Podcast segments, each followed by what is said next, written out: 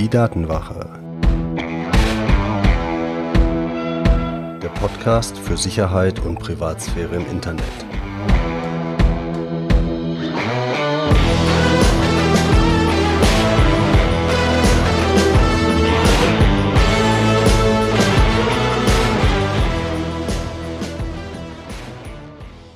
Hallo und herzlich willkommen zur Folge 37 der Datenwache.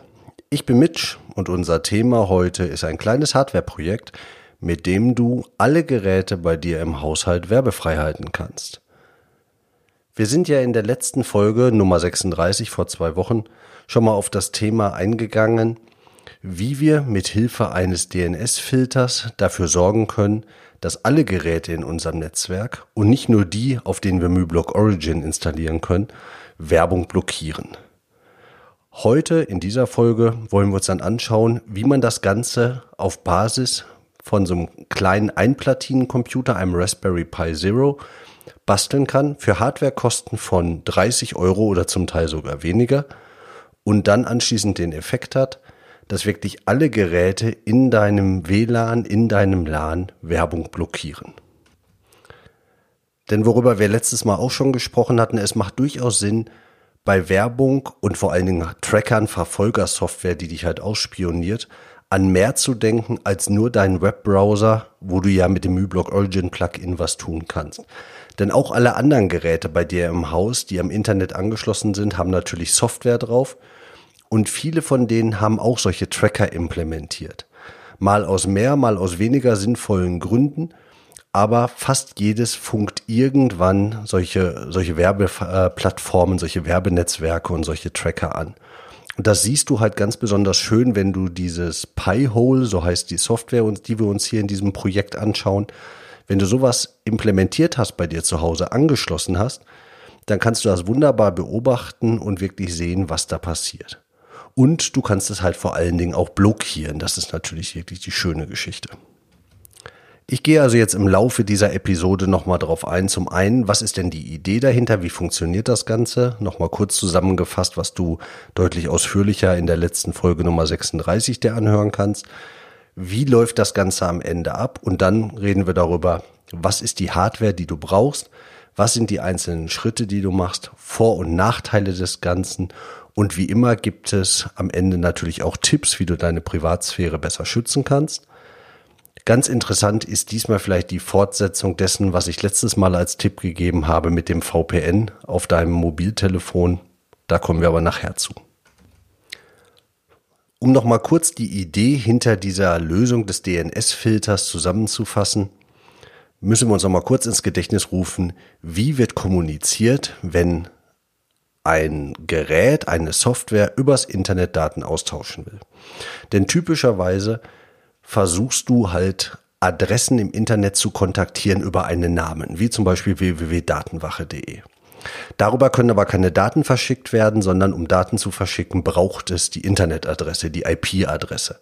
Und diese bekommt ein Computer, ob es jetzt dein Webbrowser ist oder dein Smart TV, mit Hilfe eines DNS Services, also eines Domain Name Services also ein Dienst, der diesen Namen datenwache.de in eine Zahl, die IP-Adresse übersetzt und mit dieser Zahl, dieser IP-Adresse kann dann gearbeitet werden, können Daten verschickt werden. Und nachdem alle Geräte diese DNS-Server benutzen und auch wenn es zum Beispiel um Tracker, um Verfolgerprogramme geht, damit diese geladen werden können und ihre Daten kommunizieren können, die den Namen in eine Adresse umwandeln müssen, kann man da ansetzen und kann mit Hilfe dieses kleinen Kästchens, dieses DNS-Filters, den wir hier im Rahmen dieser Episode jetzt bauen, kann man damit dann diese Werbenetzwerke rausfiltern. Die Idee ist also, du hast am Ende ein kleines Kästchen, das ist ungefähr mit Gehäuse so groß wie zwei Kaugummischachteln oder zwei Kaugummipakete.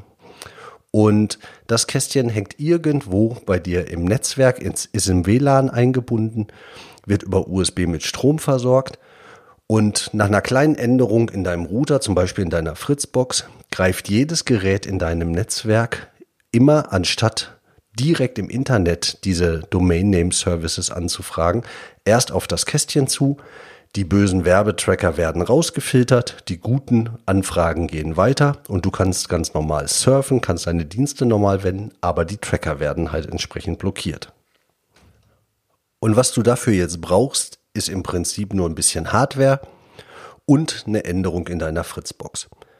Für die Hardware brauchst du einen kleinen Einplatinencomputer und da reicht tatsächlich die kleinste Version dieses Raspberry Pi und zwar der Raspberry Pi Zero mit WLAN.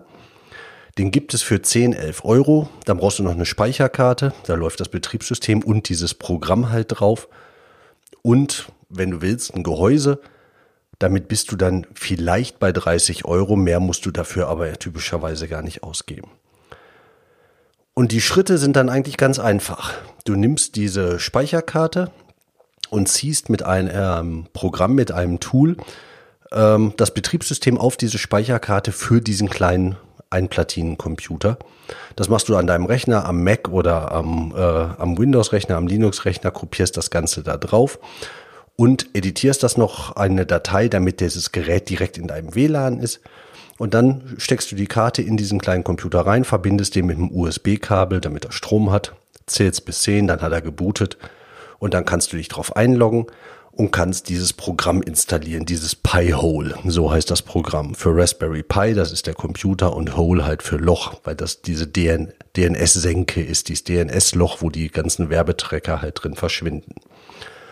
Und wenn du das gemacht hast, brauchst du noch eine Änderung in deinem Router, dass alle Geräte in deinem Netzwerk in Zukunft nicht mehr diese DNS-Server benutzen, diese Namensserver, die standardmäßig vorgegeben werden, sondern dass sie den neuen Zwischenschritt benutzen, dein kleines Kästchen, das da gemütlich vor sich hin leuchtet und dann halt entsprechend die Werbenetzwerke rausfiltern. Das klingt jetzt relativ einfach und in der Tat, das ist auch wirklich einfach. Es gibt Berge von Anleitungen dazu im Netz. Die sind mal aktueller, mal weniger aktuell, vollständiger, weniger vollständig, aber das findet ihr alles auch umsonst. Für wenig Geld gibt es auch von einem Bekannten von mir, vom Axel, einen Kurs unter raspi-config.de. Da erklärt er euch das Ganze, wie ihr mit diesem Raspberry Pi anfangt, aber auch wie ihr dieses Pi-Hole aufsetzt, anhand von Videos für wenig Geld, für deutlich weniger Geld als die Hardware kostet. Wenn euch das gefällt, nehmt das gerne da oder sucht nach einer Anleitung im Internet. Ich verlinke auch, was ich dazu finde, bei mir auf den Show Notes unter www.datenwache.de slash 37 in den Show Notes zu dieser Folge. Und egal was ihr nehmt, ich kriege kein Geld dafür. Das sind halt nur Empfehlungen. Wie dem auch sei, ihr habt also diese Hardware angeschlossen, ihr habt diese Änderung in eurer Fritzbox gemacht und von da an habt ihr jetzt einfach den Vorteil, aller Traffic, der bei euch durchs Netz geht, jede Netzwerkanfrage von allen Geräten bei euch im WLAN oder im LAN, wird halt darüber gefiltert. Ob es euer Fernseher ist, ob es eure Playstation ist, ob es der Mac ist, ob es das MacBook ist, das iPad, das iPhone, sucht euch irgendwas aus. Alles geht da drüber und wird gefiltert. Der Nachteil ist, alles geht da drüber und wird gefiltert. Weil es kann durchaus jetzt passieren, dass ihr mal zum Beispiel in einer Werbe-E-Mail eine Sache öffnen wollt, einen Link öffnen wollt und dann feststellt, das funktioniert jetzt halt nicht. Das ist jetzt kein Beinbruch, das könnt ihr dann relativ schnell, entweder könnt ihr den Pi-Hole für eine vorgegebene Zeit kurz deaktivieren, damit ihr das ganz normal benutzen könnt. Ihr könnt auch einzelne Dienste freischalten, aber das Gute ist, ihr werdet darauf aufmerksam gemacht. Denn das Coole ist doch wirklich, ihr kriegt eine Werbe-E-Mail, jemand will euch was verkaufen, ihr klickt drauf, weil ihr demjenigen vielleicht sogar euer Geld geben wollt.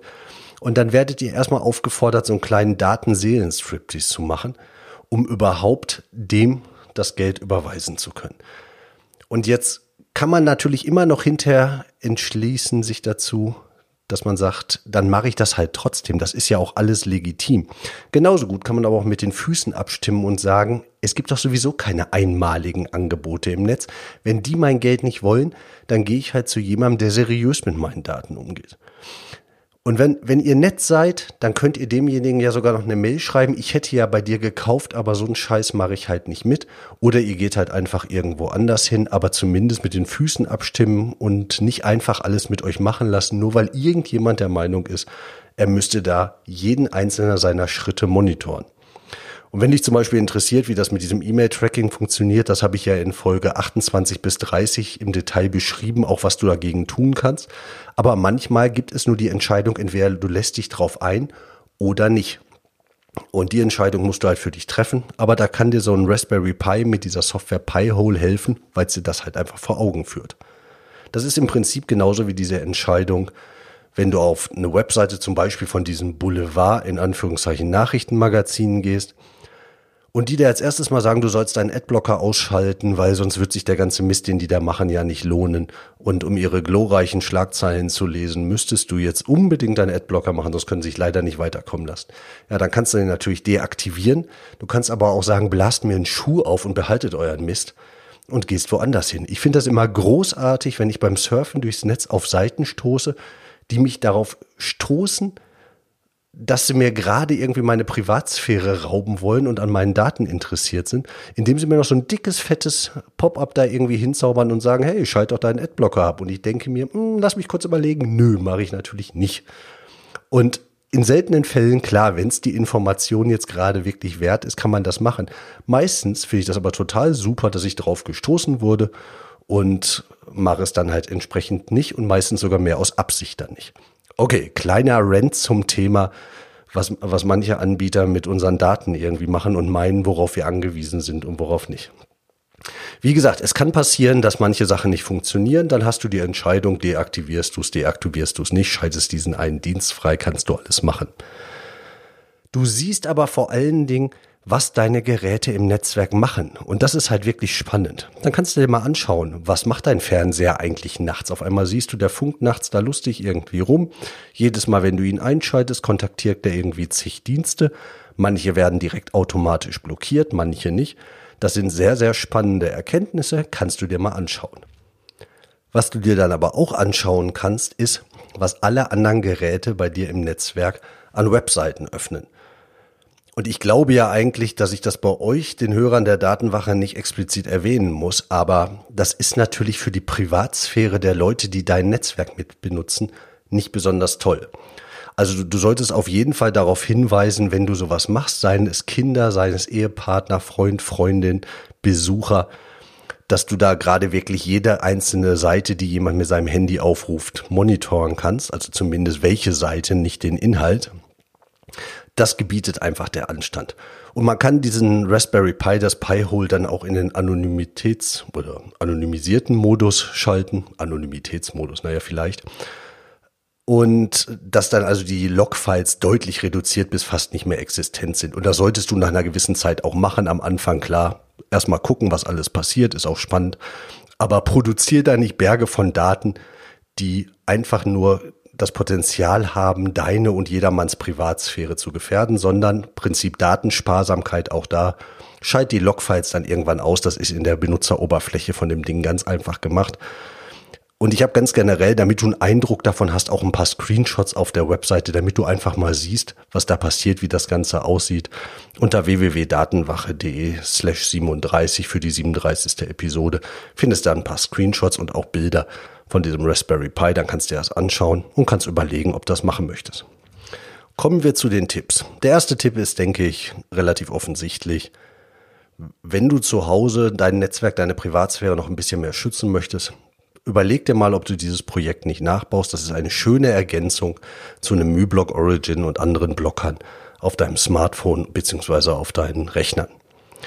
Und dann komme ich auf den Punkt, ich hatte in Folge 36 euch ja den Tipp gegeben, schaut euch das mit dem VPN zwischen eurem Mobilgerät und eurem Netzwerk zu Hause nochmal an.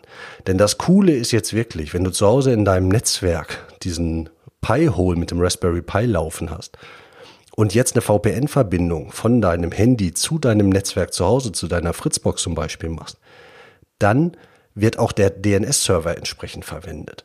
Das heißt, du surfst dann im Hotel lustig über deren WLAN, über das VPN zu deinem Heimnetz nach Hause, benutzt den DNS-Server, Werbung beim Surfen wird auch auf deinem Handy rausgefiltert und von da aus surfst du ganz normal ins Netz.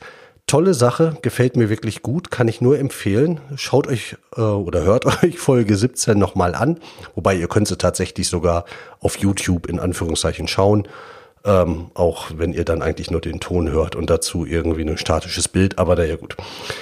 Ähm, wie gesagt, das ist eine tolle Empfehlung dazu. Wenn euch das gefällt, ähm, bin ich sehr auf euer Feedback gespannt. Wenn ihr der Datenwache und mir einen Gefallen tun wollt, dann könnt ihr eine Bewertung auf iTunes hinterlassen.